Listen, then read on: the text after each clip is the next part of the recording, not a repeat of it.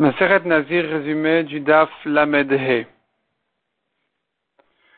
La Gemara avait ramené une marloquette sur les psukim du Nazir, où la Torah cite là-bas les détails qui sont interdits au Nazir de la vigne, et le pasuk il est formulé comme ça dans un système de, a priori, de prat ou kalou prat. Détails, donc la Torah elle détaille toutes les choses qui sont interdites, le vin, etc.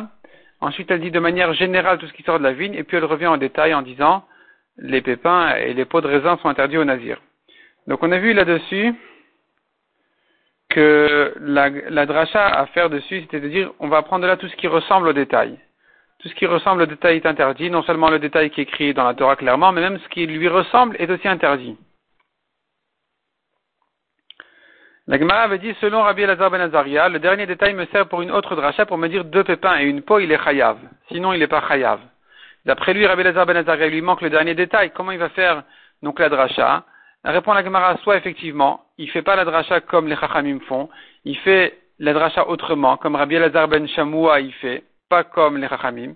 Il va dire, c'est pas un pratuk ou prat, il va dire c'est un, un miet veriba, et il y aura une afkamina dans la lacha entre ça et les chachamim, ou bien si tu veux dire que lui aussi il est d'accord avec les chachamim, de dire que c'est un prat ou prat, c'est vrai qu'il utilise le dernier détail pour sa propre dracha lui-même, mais euh, si tu fais bien attention au psukim, à la manière du pasuk de s'exprimer, tu comprends qu'en fait il y a lieu de faire les deux drachas en même temps.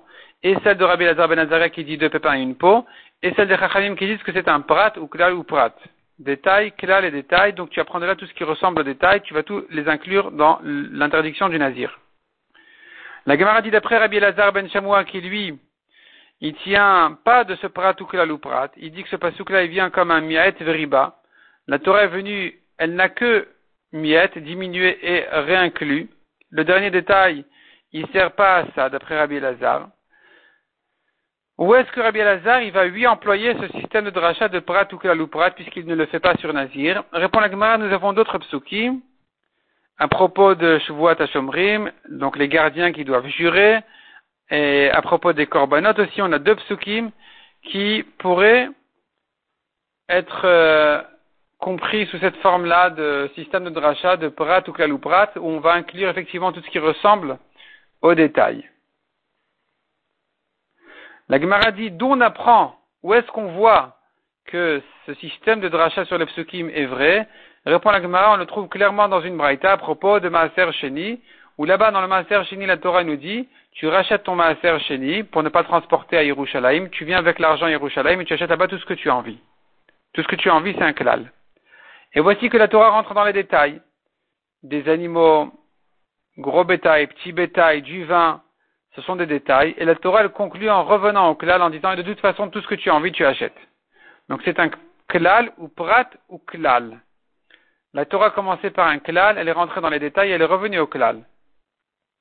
Et donc de là, on apprend tout ce qui ressemble au détail. On va inclure de là tout ce qui ressemble au détail. Donc c'est pas limité uniquement à ce que la Torah a dit, mais même par exemple les oiseaux, tu veux manger des poules, tu peux acheter avec ton maaser chéni, ça va aussi parce que ça ressemble au détail.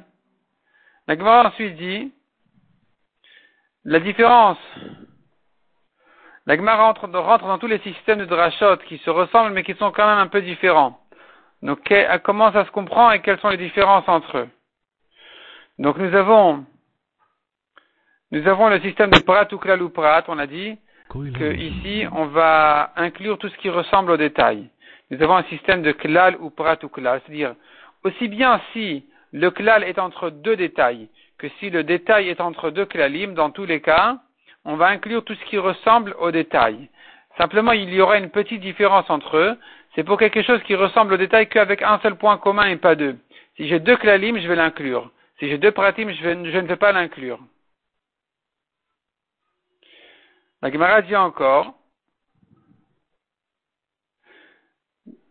Et quelle est la différence entre dans le cas où je n'ai qu'un détail et ensuite un klal.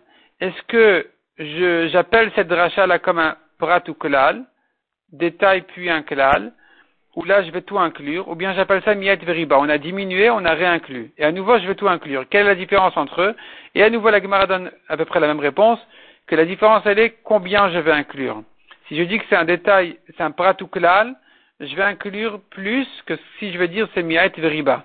Si tu appelles ça que la Torah a diminué, elle l'a réinclus, tu vas moins inclure que si tu dis c'est un prat ou klal, c'est un détail, puis ensuite un klal qui vient tout réinclure, plus même que si tu aurais dit miat veriba.